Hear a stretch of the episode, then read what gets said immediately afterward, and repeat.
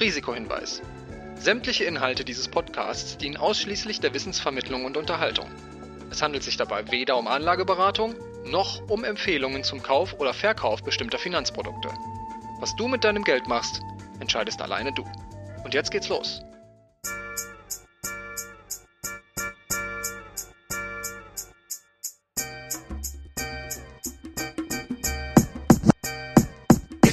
She Speaks Finance. Dein Investmentstart mit Barbara und Christine. Hi Barbara, du oder sie? Puh, das ist eine schwierige Frage. Also, als ich viel jünger war, so, oh Gott, wie das klingt. also so 16, na, 16, 17, da fand ich das immer total cool, beim Arzt gesiezt zu werden. So, Frau Box, äh, könnten Sie bitte? Aber mittlerweile, so mit Ende 30, fühle ich mich, wenn mich jemand sieht, oft so richtig alt. Vor allem so, wenn mich jemand damit anspricht. So in E-Mails ist es ja oft normal. Aber wenn mich jemand mit Frau Box anspricht, fühle ich mich immer richtig alt. Ja, erstmal hi und herzlich willkommen zur neuen Folge von Cheeseblicks Finance. Ich habe da ehrlich gesagt eine ganz klare Meinung. Ich bin klar pro Duzen, weil ich finde, mit Siezen schafft man sich so oft Probleme, die man ohne einfach gar nicht hätte. Da ist man so unsicher, wenn man irgendwo ist wo man weiß, jetzt nicht genau weiß, wie das gemacht wird. Und dann versucht man sich manchmal auch irgendwie so durchzumogeln mit so Vermeidungsstrategien, so bloß keine Anrede verwenden, dass man dann irgendwie so Sachen, ja, mit Mann oder so einfach neutral in den Raum stellt. Es ist doch irgendwie immer irgendwie super unangenehm und dann macht man sich immer einen Kopf, wenn man das dann aus Versehen mal falsch gemacht hat, ob man es jetzt hätte machen dürfen. Ich finde, das ist immer so unnötig und ich würde jetzt auch gar nicht sagen, dass ich weniger Respekt vor jemandem habe, wenn ich ihn duze. Vielleicht sogar eher im Gegenteil, weil ja man sich dem anderen dann irgendwie verbundener fühlt. Und ich finde so, wenn man so Hierarchien herstellt mit so mit sie, dass ja aus meiner Sicht ist das fast eher so ein bisschen so eine Angst oder so so eine Sorge als Respekt. Hm, das hatten wir auch gemerkt bei unserem heutigen Gast, Christina Bambach. In den E-Mails sind wir auch irgendwie immer so zwischen du und sie hin und her geschwankt und haben wir, glaube ich, beide gemacht. Nicht nur wir beide, sondern sie auch. Und ich würde aber sagen, bei dem heutigen Gespräch versuchen wir uns mal am Riemen zu reißen und uns wirklich zu duzen. Konsequent. Ja, genau, weil wir hatten sie auch sogar gefragt, ob wir sie duzen dürfen, weil wir ja das für unseren Podcast eigentlich auch beschlossen hatten, dass wir es auch schön finden, so auf Augenhöhe zu sein. Und sie hat ja auch schon längst zugestimmt, aber irgendwie, weil man es dann so drin hat, wenn man Leute nicht so gut kennt, dann sieht man immer lieber, dann ist man auf der sicheren Seite. Deswegen, ja, da gab es ein bisschen Verwirrung auf dem Weg, aber deswegen freuen wir uns umso mehr, dass sie heute unser Gast ist und uns ganz viel über das Thema nachhaltiges Investieren erzählen kann. Da sind wir echt schon ganz gespannt, ob wir danach dann ganz genau wissen, auf welche Strategie wir vertrauen können. Ja, hallo Christina. Wir freuen uns sehr, dass du heute bei uns bist, weil du hast hier einen total spannenden Beruf. Du bist Portfolio-Managerin und Head of Responsible Investment bei der Vorgesellschaft Eib und Wallwitz in München. Kannst du dir mal erklären, was du so den ganzen Tag machst und wie du dazu gekommen bist? ja, also erstmal äh, hallo, Barbara und liebe Christine. Also, was mache ich den ganzen Tag? Also, ich bin Portfolio-Managerin. Was bedeutet das? Ich manage Portfolios, sprich ich verwalte Vermögen. Wir bei Alp und Weivitz verwalten nur liquide Vermögen, am meisten in Anleihen und Aktien. Und mein Job ist es quasi, das Geld meiner Kunden so gut wie möglich anzulegen. Wie sieht so ein Tag bei mir aus? In der Regel sehr viel lesen. Die asiatischen Börsen sind da ja schon bereits geöffnet, wenn ich in Deutschland in meinen Tag starte. Schau mir die Nachrichten an, was ist in der Welt über Nacht passiert, äh, was gibt's gerade am Markt für News. Ähm, schau mir auch die Aktien natürlich in meinen Portfolien und auf der Watchlist an. Gibt's da unternehmensspezifische News, also nicht nur auf politischer und wirtschaftlicher Ebene, sondern auch eben spezifisch auf Unternehmen, die mich interessieren. Und ja, dann geht's auch in die Analyse der Unternehmen. Also das ist auch auch so ein Arbeitsalltag, äh, dass man eben stetig schaut, die Aktie zum Beispiel, jetzt auf Aktien referiere, die ich im Portfolio habe, passen die noch in den Gesamtkontext? Hat sich da irgendwas getan? Haben die Zahlen gebracht? Also es gibt ja auch immer regelmäßig dann eben Quartals- oder Jahreszahlen. Was ist, steht da drin? Wie wirkt sich denn jetzt das, was gerade in der Welt passiert, auf mein Unternehmen aus und wie sieht dann der Gesamtkontext aus? Also es ist, wie man hört, sehr zahlenlastig und äh, sehr viel zu lesen und sich zu informieren. Ja, es klingt auf jeden Fall, auch wenn du es jetzt versuchst einfach zu erklären, immer noch ziemlich komplex. Und war das denn schon immer dein Traum, das zu werden? Oder wie bist du eigentlich dazu gekommen oder hast dir überlegt, dich damit zu beschäftigen? Ja, ich glaube, ich bin in meinem Leben ein paar Umwege gegangen, äh, um dann am Ende hier rauszukommen. Also ich habe die mittlere Reife gemacht und äh, dann eine Ausbildung zur Bankkauffrau, sprich das Interesse äh, an Finanzmärkten war schon irgendwie im jungen Alter da. Ich habe auch schon früher irgendwie mit meinem Papa die Börse 5 vor 8 geschaut, so Kleinigkeiten, wie man halt so im, ich nenne das jetzt mal äh, Privatleben, sich mit Börsen beschäftigt und habe dann auch mal mit 15 mein erstes Depot eröffnet mit meinem Papa zusammen, äh, die ersten Aktien gekauft, da meine Erfahrungen gesammelt. Ähm, und dann irgendwann habe ich gemerkt, äh, okay, also im Bankenwesen, in dem ich unterwegs war, da hat man auch viel Kreditseite gemacht. Also ich war da auch in der Kundenberatung ähm, und dachte mir, okay, nee, ich, mich interessiert das eigentlich viel tiefer, was da passiert und habe dann nochmal mein Abi nachgeholt und Wirtschaftsmathematik studiert. Und während des Studiums ist mir dann auch aufgefallen, hey, äh, ich finde es da eigentlich so spannend, dass ich das, glaube ich, auch wirklich mal äh, beruflich äh, ausüben möchte. Und so ging das dann quasi seinen Lauf. Also ich glaube, je mehr man dann auch kennenlernt, desto mehr weiß man vor allem, was man nicht möchte. und äh, es gibt im Finance äh, so eine international anerkannte Weiterbildung, würde ich das mal nennen. Das heißt CFA. Chartered Financial Analyst. Und das ist so für meiner Meinung nach Finance, äh, unabhängig jetzt von der Uni, so das Beste, wie man sich weiterbilden kann und wo man dann auch wirklich merkt, hey, das Thema interessiert mich oder nicht. Und das hat mich dann am Ende bestärkt zu sagen, hey, ich möchte ins Asset Management und dann spezifisch dann auch ins Portfolio Management. Hast du denn da Praktika gemacht in dem Bereich und bist dann so reingekommen oder wie, wie lief das bei dir? Genau, ja, also ich habe schon mal nach rechts und links geschaut, auch einfach um kennenzulernen, äh, was macht man, ein Bild zu bekommen. Also in meinem Fall jetzt bei der Deutschen Bank in dem Fall zum Beispiel und habe mir das mal angeschaut, auch wie sieht's an so einem Handelssaal bei der Deutschen Bank in Frankfurt aus und so weiter. Ähm, habe dann aber auch mal auf die andere Seite in die Versicherungsbranche geschaut, wo eben auch viele Mathematiker landen, wo mir dann schnell klar war, okay, das ist gar nicht meine Welt. Es ist, glaube ich, auch super wichtig, als junger Mensch mal ein Praktikum oder mehrere zu absolvieren, um eben so ein Grundverständnis dafür zu bekommen, weil man stellt sich häufig die Welt anders vor, als man an der Uni gelehrt bekommt und die Praxis sieht dann doch ein bisschen anders aus. Von daher ja, ich habe mir das auch mal im Praktika angeschaut. Ja, und so ein Punkt, woran man ja auch merkt, dass die Welt in echt dann doch ein bisschen anders ist, als man es vielleicht auch gern möchte, ist ja auch, dass Frauen in der Finanzbranche immer noch stark unterrepräsentiert sind. Ich glaube, jede zehnte Fondsmanagerin ist eine Frau. Wie fühlst du dich denn eigentlich als Frau in der Branche? Merkst du das im Alltag oft, dass du da irgendwie so ein bisschen allein bist? In unserem Fall jetzt ja, weil ich die einzige Frau bei uns im Portfolio-Management bin. das ist jetzt aber der offensichtliche Faktor.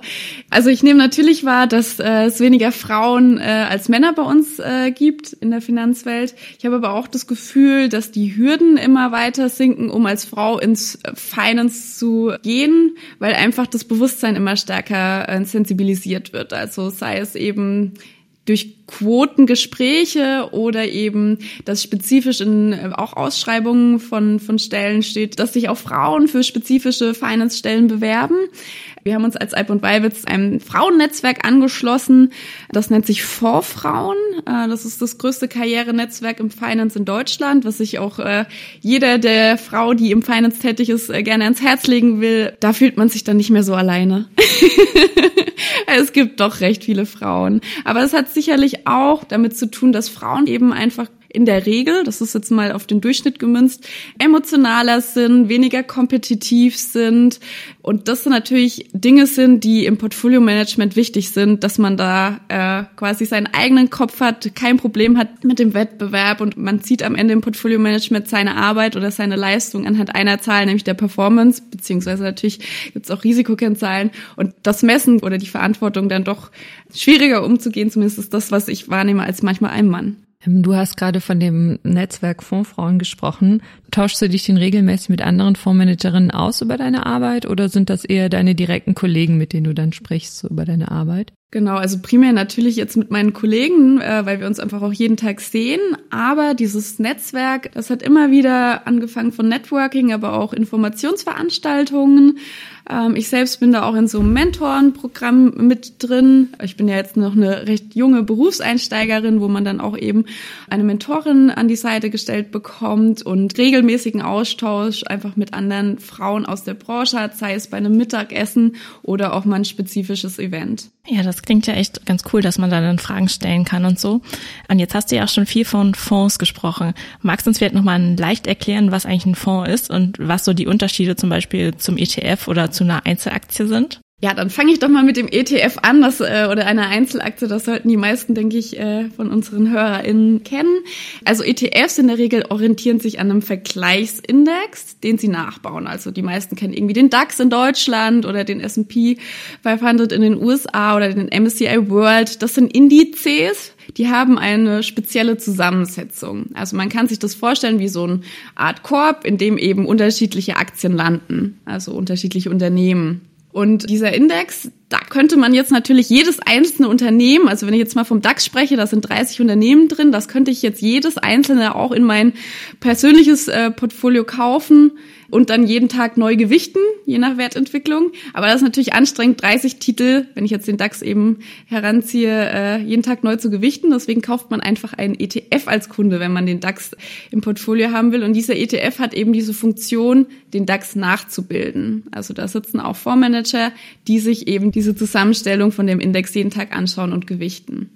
Eine Einzelaktie, das habe ich jetzt schon indirekt mitverwendet, äh, ist einfach eine Unternehmensbeteiligung. Also äh, ich nehme jetzt mal das Beispiel Apple. Ich kaufe mir eine Aktie von Apple, dann habe ich eben einen ganz, ganz kleinen Teil vom Eigenkapital an dem Unternehmen Apple in meinem Portfolio. So, was ist da jetzt der Unterschied zu einem Fonds? Ein aktiv gemanagter Fonds da sitzt der Portfolio-Manager oder der Fondsmanager wirklich jeden Tag dran, schaut, passt die Aktie noch rein, muss ich die austauschen, wie ist die Zusammensetzung und so weiter. Während bei einem ETF nicht jeden Tag reingeschaut wird, quasi passt das Unternehmen noch rein, sondern das bildet ja quasi einfach nur den Index nach. Von daher hat der Portfolio-Manager oder der Fondsmanager in dem Fall dann auch keine große Möglichkeit, da irgendeinen Titel rauszunehmen oder ähnliches, wenn er den eben für nicht als gut empfindet oder ein besseres Investment hat ähm, impliziert dann auch den Vor- und Nachteil. Klar, wenn da je, eine Person oder ein ganzes Team jeden Tag reinschaut und versucht zum Beispiel dann in die Rendite zu maximieren, hat das natürlich einen anderen Kostenaspekt, als wenn man einfach nur das nachbildet. Ähm, deswegen also aktiv gemanagte Fonds sollten eben, weil sich jemand aktiv darum kümmert, eine bessere äh, Rendite haben, aber auch höhere Kosten.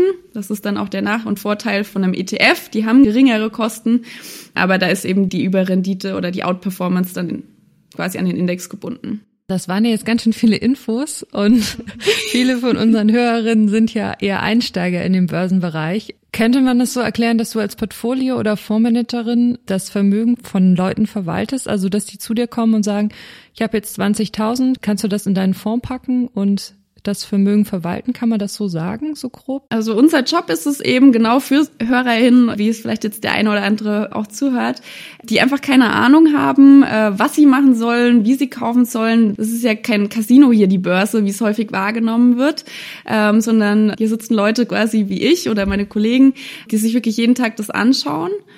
Und wir kümmern uns darum, dass das dann eben nachhaltig und gewissenhaft investiert wird nachhaltig jetzt in allen Facetten quasi. Also nicht nur auf die Umwelt bezogen, sondern auch eben, dass wir nicht irgendwie spekulativ kurz irgendwelche Gewinne mit großen Risiken eingehen, sondern eben, dass auch langfristig stabil Vermögenserhalt und Vermögensaufbau stattfinden kann. Wie viel legen die Leute denn so im Schnitt bei euch an und für wie lange? Oder wer sind denn so eure Kunden? Wer kommt denn so zu euch?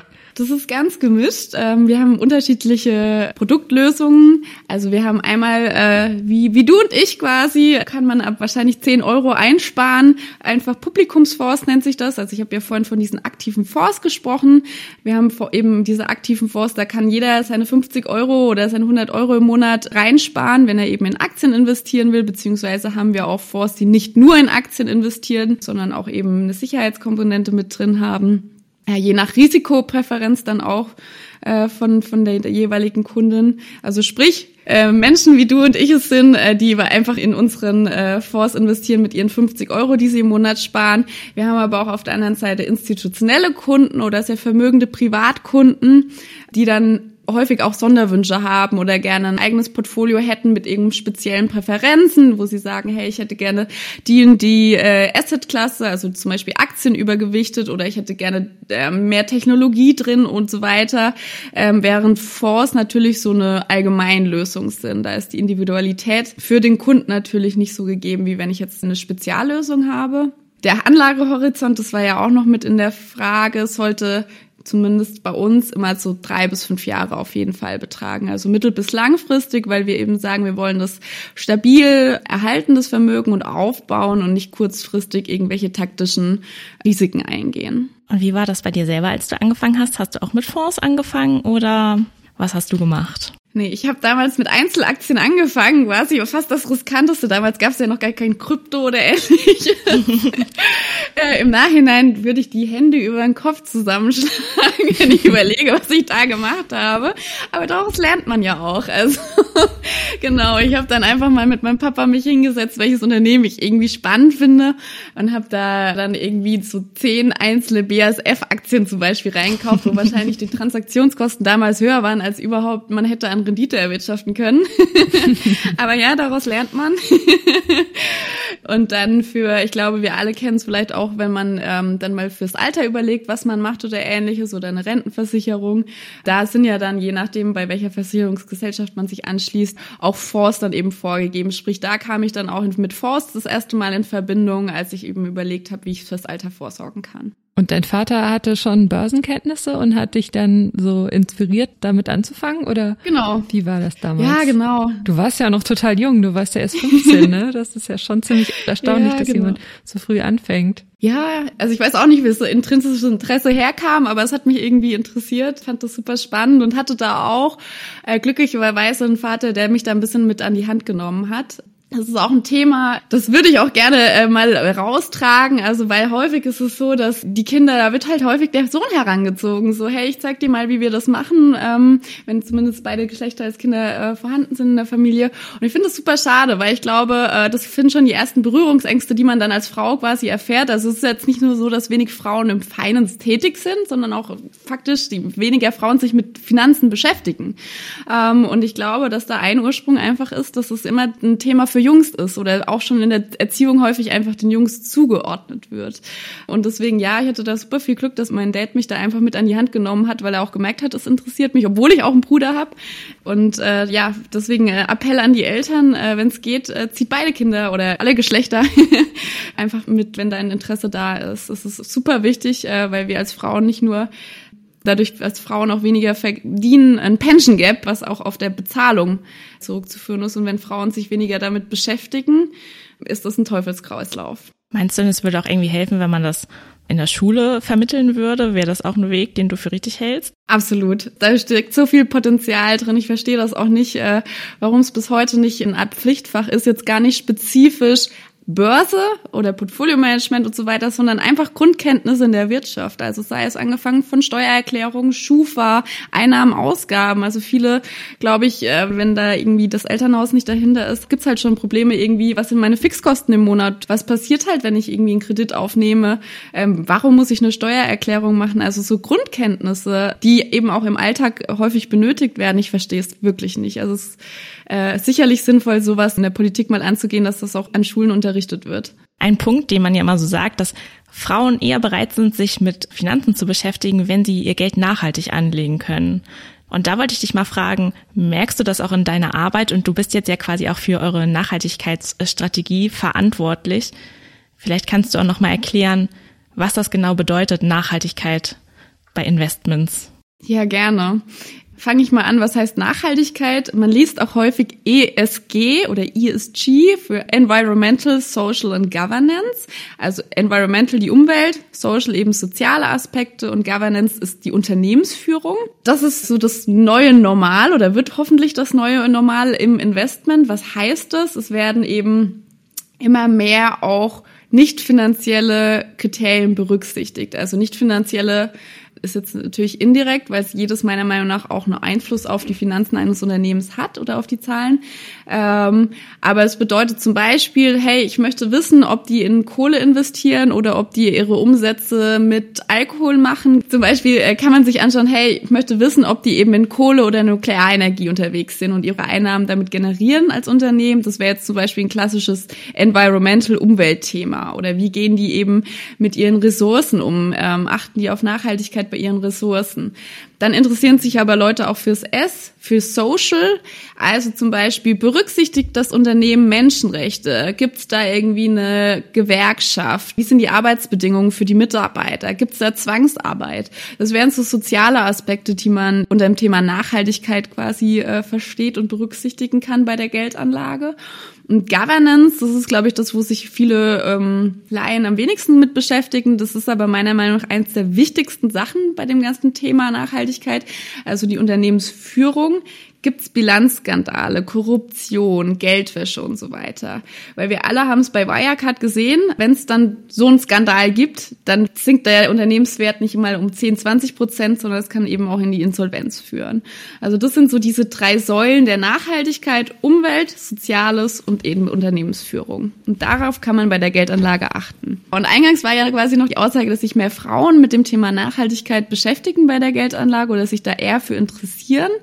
Das habe ich jetzt statistisch nicht. Was ich aber aus meinem Arbeitsalltag sagen kann, ist, dass sich mehr junge Leute mit dem Thema identifizieren und auch interessieren als ältere. Also äh, immer wieder in Kundengesprächen, wenn dann auch irgendwie zwei Generationen, sprich Eltern und, und Kinder irgendwie bei uns äh, aufeinandertreffen, merkt man schon, dass das Interesse bei den Kindern viel größer ist für vor allem Umweltthemen, empfinde ich so. Ähm, ist ja auch am meisten in den Medien quasi präsent, dieses Thema. Ähm, währenddessen die Älteren, zumindest was ich im Alltag mitbekomme, sagen, hey, ich möchte meine Rendite, klar soll es jetzt nicht ethisch verwerflich sein, aber mich vernachlässige trotzdem weiterhin diese Nachhaltigkeit, wenn die Rendite stimmt. Du hast ja jetzt bei deinem Arbeitgeber auch eine Nachhaltigkeitsstrategie etabliert. Wie sieht die denn eigentlich so in der konkreten Praxis aus bei den Fonds? Wählst du dann speziell nur nachhaltige Fonds aus oder nach welchen Kriterien richtest du dich da? Also wir investieren nur in Aktien selbst. Also wir haben jetzt keine nachhaltigen Fonds bei uns in den Produkten, aber wir schauen uns bei jedem einzelnen Investment an, mit was generiert das die Umsätze, sprich, wir schließen komplette Branchen aus, wie jetzt zum Beispiel, ich habe es vorhin schon mal angeschnitten, äh, Nuklearenergie, dann Kohle, das sind zum Beispiel für uns Themen, da sagen wir, hey, es gibt so viele tolle Geschäftsmodelle und so viele tolle Branchen, ich muss damit kein Geld verdienen. Äh, genauso mit kontroversen Waffen. Was ich ja mal auf der Praxis, das kriegt man ja so als Privatanleger häufig auch gar nicht so mit äh, berichten kann, ist jetzt zum Beispiel das Thema Alkohol was ziemlich kontrovers ist, weil die einen sagen, hey, finde Alkohol okay, ich stoße auch mal bei, beim Gläschen Sekt irgendwie, wenn es was zu feiern gibt, an. Viele sagen aber, sie wollen keine Alkoholproduzenten im Portfolio haben. Und für uns ist es super schwer, weil es gibt zum Beispiel nenne jetzt mal die Lufthansa vielleicht, die kennt jeder. Die haben einen gewissen Anteil an Alkohol in ihren Umsätzen, weil die an Bord Alkohol verkaufen. Das heißt, wenn ich jetzt sehr strikt wäre, könnte ich die als Portfolio-Manager nicht kaufen, weil da halt ein minimaler Anteil, obwohl das Geschäftsmodell auf dem Fliegen quasi basiert, obwohl die halt quasi nicht wirklich direkt mit Alkohol ihr Geld verdienen. Das sind so Sachen, da könnte man dann mit Umsatzgrenzen zum Beispiel arbeiten. Also man kann einmal komplett sagen, ich schließe die ganze Branche aus oder man kann eben sagen, wir schließen ab zehn Prozent Umsätzen aus und auch das machen wir quasi in den Fonds. Wir sagen zum Beispiel Alkohol oder Tabak ab zehn Prozent Umsatzanteil schließen wir das aus. Dann haben wir etabliert, dass wir eben, was ich vorhin beim Thema ESG erklärt habe, auch auf soziale Kriterien und Governance-Kriterien achten, wie zum Beispiel Geldwäsche, Korruption. Wie sieht das mit den Menschenrechten aus? Zwangsarbeit, Kinderarbeit, also sowas muss man schon auch anschauen, weil da natürlich gerade große Risiken liegen. Also erstmal ist es ethisch nicht vertretbar, aber auch ein großes Reputationsrisiko. Und was, was ähm, so eine dritte Säule ist, die, die geht immer so ein bisschen unter im Thema nachhaltigen Investieren. Das nennt sich Active Engagement. Was versteht man darunter? Man kann, wenn man eine Investition tätigt, auch aktiv mitwirken, also die Mitwirkungspolitik. Ich kann mit dem Unternehmen in Kontakt treten und sagen, ihr habt da ein Problem, zum Beispiel ihr verschwendet da Wasser kümmert euch drum. Ich finde das als Aktionär nicht gut. Also ich kann auch quasi aktive Mitwirkungspolitik betreiben. Oder ich gehe auf die Hauptversammlung, wenn ich eben Aktien von diesem Unternehmen habe und sage, hey, ich stimme auf dieser Hauptversammlung eben nach Nachhaltigkeitskriterien ab. Sprich, wenn der Vorstand halt eben nicht nachhaltig agiert, dann entlaste ich ihn nicht. Das heißt, man kann auch hinter den Investments quasi noch aktiv werden und nicht nur bei der Auswahl der Investments. Jetzt haben viele das Gefühl irgendwie, dass es da ja auch schon echt viele Nachhaltigkeitsstrategien gibt oder es gibt ETFs, die heißen dann irgendwie SAI. Und da ist es dann häufig auch so, dass dann quasi aus einer bestimmten Branche immer die besten Unternehmen enthalten sind. Und dann gucken sich das, glaube ich, viele an, die jetzt mit dem Investieren anfangen und sich einen ETF aussuchen wollen, sind dann sehr irritiert, dass da dann trotzdem noch Energieproduzenten drin sind, die dann doch was mit Kohle zu tun haben. Oder da sind Lebensmittelkonzerne wie Nestle drin, wo man jetzt vielleicht zumindest auch sich fragen kann, ob das alles so nachhaltig ist. Gibt es da einfach verschiedene Arten von Nachhaltigkeit? Oder wie würdest du das erklären? Das ist äh, ein super gutes Thema. Das ist nämlich auch das, was ich im Alltag immer wieder erfahre. Jeder definiert Nachhaltigkeit anders.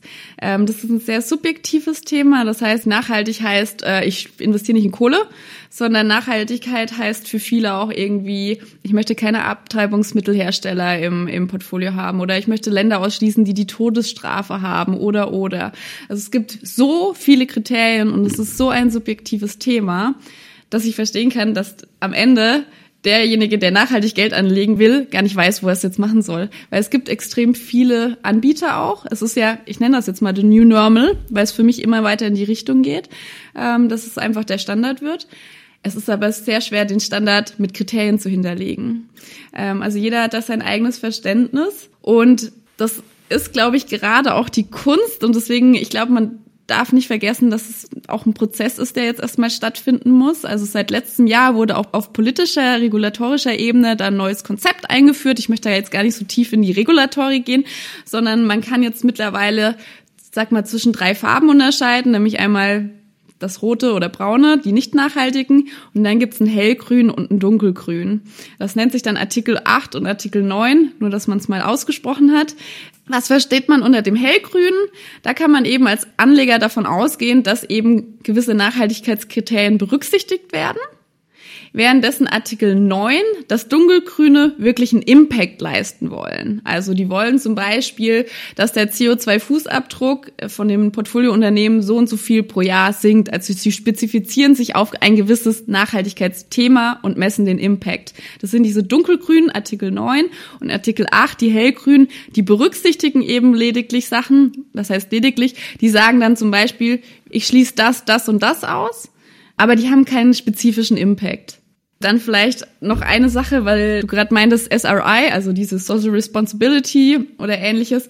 Es ist auch super schwer, von heute auf morgen umzustellen, zum Beispiel wenn man ein Energieunternehmen ist. Also ich nehme da mal ein Beispiel aus der Praxis, mit dem ich mich selbst abgeschlagen habe quasi. Es gibt ein Unternehmen, die heißen Ørsted. Das ist der Weltmarktführer im Offshore-Windbereich, also eigentlich eine erneuerbare, nachhaltige Energie. Die sind aber einfach ein Energieunternehmen jahrzehntelang gewesen und stellen jetzt alles auf Offshore beziehungsweise auch Solar, also erneuerbare Energien um. Jetzt haben die, glaube ich, letztes Jahr noch 2,7 Prozent ihrer Umsätze mit Nuklearenergie gemacht. So, wenn ich jetzt sehr, sehr streng bin, sage ich, ich kann den Weltmarktführer für erneuerbare Energien im Offshore-Bereich nicht reinkaufen, weil der halt eben 2,7 Prozent noch in Nuklearenergie hat. Und das sind so diese Praxis, Alltagsthemen, wo man irgendwie, glaube ich, ein bisschen Zeit geben muss, sich umzustellen. Also sowohl für die Unternehmen selbst als auch für die Finanzindustrie. Und äh, mein Credo ist da einfach immer mit gesundem Menschenverstand zu agieren. Also wenn ich, auch wenn ich jetzt quasi sehr spezifische Nachhaltigkeitswünsche habe, sprich ich möchte zum Beispiel kein Gas in meinem äh, Unternehmen haben, dann finde ich da auch Anbieter. Wenn ich aber gar keine spezifische Vorstellung genau habe, sondern nur sage, hey, ich fände cool, wenn das Thema bespielt wird, dann muss man auch, glaube ich, damit in Ordnung sein, wenn man dann eben das ein oder andere Thema trotzdem im Portfolio hat weil das einfach noch ein bisschen Zeit braucht, bis sich da wirklich Standards etabliert haben, wo ich sagen kann, hey, ich wähle jetzt das, das und das aus, klick, klick, klick und dann kommen da drei Ergebnisse raus. Ich finde das ziemlich spannend, was du sagst, äh, dass es auch so unübersichtlich ist und dass man da genau hingucken muss, weil so ging mir das auch, als ich nachhaltig für mich anlegen wollte oder nachhaltige ETFs gesucht habe. Das war Wahnsinn, wie viel Recherche ich da reinstecken musste, bis ich da was gefunden habe, was für mich gepasst hat. Und ähm, jetzt hat ja neulich die EU oder Anfang dieses Jahres die EU in ihrer Taxonomie plötzlich Atomstrom und Erdgas als nachhaltig und klimafreundliche Technologien eingestuft. Und für mich persönlich war das so ein totaler Schock und ja auch für viele in der Branche, dass es jetzt irgendwie angeblich klimafreundlich sein soll. Wie siehst du das? Ist es nicht eigentlich ein Bärendienst für diese Taxonomie oder für die Glaubwürdigkeit von Nachhaltigkeit? Ja, das war super ungünstig. Also da gebe ich dir vollkommen recht. Hat das Vertrauen in so nachhaltige Finanzprodukte auf jeden Fall geschwächt. So, wenn ich jetzt eben höre, äh, dass Atomenergie nachhaltig ist, klar hinterfrage ich da das komplette Konzept. Also ich glaube, da wäre es wirklich schlau gewesen, eine Art Transformationstaxonomie oder ähnliches nochmal einzuführen, anstatt es einfach jetzt pauschal, klar, unter gewissen Kriterien mit aufzunehmen. Also ja, ich stimme dir vollkommen zu. Wie ist das in, so einem, in deinem Arbeitsalltag? Ist das ein Thema bei deinen Kunden? Äh, wir schließen das äh, von vornherein aus. Von daher ist es ein relativ kleines Thema weil wir es eben direkt ausschließen. Aber es ist ein sehr sensibles Thema. Also das merkt man auf jeden Fall. Also weniger sensibel wäre jetzt zum Beispiel so Pelzproduktion oder so. Äh, das spricht weniger die Masse an als jetzt das Thema Atomenergie. Klar, weil ja auch jeder damit involviert ist. Jetzt durch den Ukraine-Krieg kam jetzt eben sind Waffenhersteller sozial konform. Also es kommen immer wieder so so kritische Themen. Ähm, und man sieht aber daran auch, wie schwer sich eine EU-Kommission damit tut, das Thema mal zu ordnen. Also wir in der Finanzbranche, wir haben auch so unlogische Regularien. Äh, wir müssen zum Beispiel jetzt schon Daten veröffentlichen von unseren Unternehmen, die wir, in die wir investieren. Aber die Unternehmen selbst veröffentlichen diese Daten noch gar nicht. Also das ist irgendwie ein bisschen eilig eingeführt, sagen wir es mal so. Und wie kann man das jetzt in der Praxis machen? Weil ich glaube, viele wollen gerne nachhaltig investieren und sehen da auch voll den Sinn drin und würden jetzt gerne starten. Aber wenn sie denn das Angebot sehen und völlig überfordert sind auf den ersten Blick, dann geben sie wieder auf. Hast du da irgendwie Tipps, wenn man jetzt einen nachhaltigen Fonds oder ETF für sich sucht, wie man da irgendwie vorgehen kann? Also wenn man ganz wenig Zeit investieren möchte, dann einfach mit diesen Artikel 8, Artikel 9, also hell oder dunkelgrün arbeiten. Wenn man kann sich sicher sein, wenn ich Artikel 9 bin, dann habe ich auf jeden Fall schon mal einen Impact. Und wenn ich Artikel 8 bin, dann habe ich auf jeden Fall was im Portfolio, was meine Kriterien berücksichtigt. Also das wäre jetzt äh, quasi die schnellste Hilfe, die ich mit an die Hand geben würde, wenn ich einfach nur klick, was kommt am Ende raus? Und dann habe ich auf jeden Fall schon mal Fonds oder eben ETFs, die Nachhaltigkeit bespielen. Wenn ich mich wirklich tiefer damit auseinandersetzen will, glaube ich, muss ich erstmal bei mir anfangen, was heißt denn Nachhaltigkeit für mich? Weil viele sagen, ja, ich möchte Nachhaltigkeit berücksichtigen, was heißt das denn jetzt für Sie? Ist das lediglich Umwelt? Ist das auch sozial oder, oder was genau für Themen im Umwelt? Ist es die Biodiversität? Sind es die Meere? Ist es die Ressourcenschonung? Ist es der CO2-Fußabdruck? Also allein jetzt an dem, was ich jetzt alles aufzählen könnte, merkt man schon, es gibt einfach so viele Sachen. Deswegen ist es einfach wichtig, was ist mir wichtig zu wissen? Und wenn ich das weiß, dann kann ich auch spezifisch auf die Suche gehen. Ähm, und wenn ich mir da schwer tue, dafür gibt's eben Hilfe in Form von Anlage- oder Produktberatern. Also diese ETF, die eben am Markt zur Verfügung stehen, die haben auch relativ transparent oder müssen mittlerweile auch sehr transparent ähm, veröffentlichen, was sie ausschließen oder wo sie eben die besten Unternehmen aus der Branche, das nennt sich dann Best in Class, mit reinnehmen. Du sagtest Artikel 8 oder Artikel 9 Fonds auswählen. Wo finden die denn die Informationen? Sind die im Factsheet oder gibt's da so in Prospekt und wo finden sie die Infos dafür? Seit letztem Jahr März ist es verpflichtend, das zu veröffentlichen. Also sowohl, ob ich Artikel 8, Artikel 6 wäre jetzt zum Beispiel dieses rote, braune, ob wenn ich Artikel 8 oder Artikel 9 bin, dann muss ich das veröffentlichen samt meinen Kriterien. Also was ich berücksichtige oder welchen Impact ich leisten möchte. Klar, das ist jetzt schon wieder der Sprung weiter. Ich habe schon was gefunden, deswegen schaue ich noch nach, ob das Artikel 8 oder Artikel 9 ist. Ich verstehe das Problem und deswegen auch eingangs, dass es ist ein Prozess, es ist noch ein absoluter Dschungel. Also ich kann da, glaube ich, jeden beruhigen, wenn ich sage, ich beschäftige mich da tagtäglich und auch für mich ist es manchmal noch ein Dschungel, weil auch immer ständig irgendwas Neues dazu kommt, was irgendwie teilweise widersprüchlich ist, teilweise auch einfach viel zu komplex. Deswegen, ich kann den, den Anleger oder denjenigen, der da gerade sich mit beschäftigen will und das eigentlich gut meint und das gerne berücksichtigen würde, aber sich einfach verliert in dem Dschungel, komplett verstehen. Deswegen, ähm, klar, es gibt große Vorgesellschaften, also auch wir berücksichtigen Dinge bei App und Weilwitz. Ja, da spezifisch vielleicht einfach mal anfangen. Und wenn ich weiß, was ich machen will, dann glaube ich, ist die Suche einfacher. Aber wenn ich gerade einfach nur so schwimme und sage, ich würde es gerne, aber ich weiß gar nicht, wo ich anfangen soll, dann vielleicht mal bei den großen Gesellschaften anfangen äh, nachzuschauen. Und vielleicht findet sich da ja schnell was. Und ich glaube auch, je mehr man sich dann da reinliest, desto mehr weiß man auch, was man möchte. Hast du denn eigentlich nach Feierabend auch noch lustig mit den Themen zu beschäftigen mittlerweile? Oder sagst du, das mache ich auf der Arbeit, aber mein eigenes Depot, das möchte ich danach eigentlich nicht mehr sehen? Oh, ich, also ich sage ja, ich habe den schönsten Job der Welt, weil ich werde fürs Nachrichtenlesen bezahlt und darf meiner Passion nachgehen. Von daher glaube ich, das findet man, glaube ich, auch selten. Und ich schätze, da bin ich sehr glücklich und bin sehr dankbar dafür, dass ich diese Chance habe, das auszuleben. Der amerikanische Markt öffnet um 15.30 Uhr. Sprich, wenn ich am Abend gehe, dann äh, hat die Börse in Amerika immer noch geöffnet und das ist für mich einer der spannendsten Märkte. Deswegen, ja, ich schaue dann auch, wenn ich daheim bin, noch mal rein. Aber das nicht, weil ich muss, sondern weil ich Interesse habe. Ähm, und ich lese auch gerne früh im im Bett, wenn ich aufwache, das erste Mal Nachrichten, nicht weil ich muss, sondern weil es mich natürlich interessiert. Aber das ist, glaube ich, sehr persönlichkeitsabhängig. Hast du denn auch privat nachhaltig angelegt? Ja, also ich wäre jetzt ein bisschen unauthentisch, wenn ich es gar nicht berücksichtigen würde, aber in der Arbeit etabliere. Hier bei Alp und Weibitz, wir haben das zwar schon eigentlich echt lange gelebt, aber nie so ein richtiges Konzept nach außen getragen oder so. Und als ich hier vor zwei Jahren circa angefangen habe, haben wir uns einfach mal eine Strategie die wir auch wirklich nach außen tragen, die verständlich und transparent ist, überlegt. Von daher konnte ich da auch viel von dem, was ich mich privat beschäftige, auch hier einfließen lassen.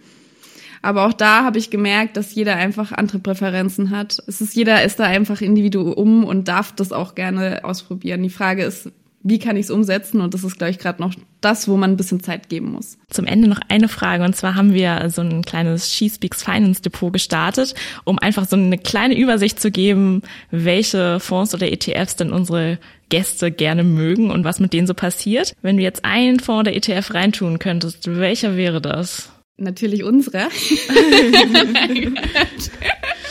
Weil ich dann nämlich weiß, was drin ist. Sagen wir es mal so. Nee, auch ich äh, schwimme natürlich in der Masse der Informationen äh, des Marktes. Also ich müsste auch, wenn mich Freunde fragen, hey Chrissy, würdest du das mit reinnehmen, müsste ich mir das spezifisch anschauen. Von daher äh, kann ich die Frage nur mit unseren Fonds beantworten, weil ich weiß, was drin ist und das widerspiegelt ja auch meine Präferenzen. Sonst hätte ich es hier nicht eingeführt. Und wenn du dir einen von euren aussuchen könntest, welcher wäre das? Ähm, also je nach Risikofreude, also wenn ich nur Aktien auswählen würde, würde ich den Schumpeter vornehmen. Fight Schumpeter heißt der. Und wenn ich ausgewogen von Risiko und Rendite, äh, dann würde ich in den Fight Balanced gehen. Der ist eben balanciert. Sehr gut, sehr gut. Vielen Dank, Christina, dass du heute unser Gast warst. Das war auf jeden Fall super spannend und äh, ja, vielen Dank. Dankeschön. Ja, hat mich total gefreut. Danke auch. Ja, das war doch heute total deine Folge von uns beiden. Bist du doch diejenige, die am meisten nachhaltig investiert. War das bei dir auch so ein Kampf, bis du die richtigen nachhaltigen Fonds gefunden hast, wie bei mir? Ja, genau, das wollte ich dich ehrlich gesagt auch gerade fragen, weil du ja schon in der Folge meintest, dass es bei dir so schwierig war. Ja, bei mir war es sehr schwierig, aber ich glaube, ich habe mir das Leben auch selber ein bisschen schwer gemacht, weil ich generell gerne Sachen aufschiebe. Und wenn ich dann nicht so richtig weiß, was ich tun soll, dann schiebe ich es noch ein bisschen länger auf. Deswegen habe ich, glaube ich, drei Monate gebraucht, bis ich dann, also von dem ich ein Depot eröffnet hatte, bis ich dann den ersten ETF gekauft habe. Und ja, das mit den Nachhaltigkeitskriterien fand ich auch echt schwierig, beziehungsweise ich habe ehrlich gesagt gar nicht so viel gelesen, aber mir haben von außen immer so viele Leute gesagt, ja, also nee, nachhaltigen MSCI World, das würde ich ja nicht machen oder da sind ja dann noch die Unternehmen drin und nee, also nachhaltig ist das ja nicht. Und dann war ich von außen schon so irritiert, dass ich dann noch mal ein bisschen weiter aufgeschoben habe und mich am Ende dann, glaube ich, relativ kurz und schmerzlos einfach für irgendwas entschieden habe, weil ich dachte, irgendwie muss man ja auch mal anfangen und dann kann ich es ja sonst immer noch ändern. Aber würdest du denn sagen, ihre Tipps hätten dir jetzt geholfen, damit du jetzt leichter eine Entscheidung treffen könntest? Ich habe mir auch einen riesen Kopf gemacht. Ich habe ganz viel gelesen und ganz viel verglichen und bei mir war das auch so, dass ich von tausend Seiten Tipps bekommen habe und irgendwann total verwirrt war. Und ich finde es das gut, dass sie gesagt hat, mit diesen Artikel 9, Artikel 8, dass man darauf achten sollte, wenn man sich denn für eine Richtung entschieden hat. Aber bei mir war es auch das Problem, was ist denn mein Thema? Will ich die Meere schützen? Will ich irgendwas gegen die Klimaerwärmung tun? Was ist denn so mein Schwerpunkt? Und Letztlich war ich so verwirrt, weil ich irgendwie dachte, so, das Thema mag ich, das Thema mag ich und das ist auch total wichtig.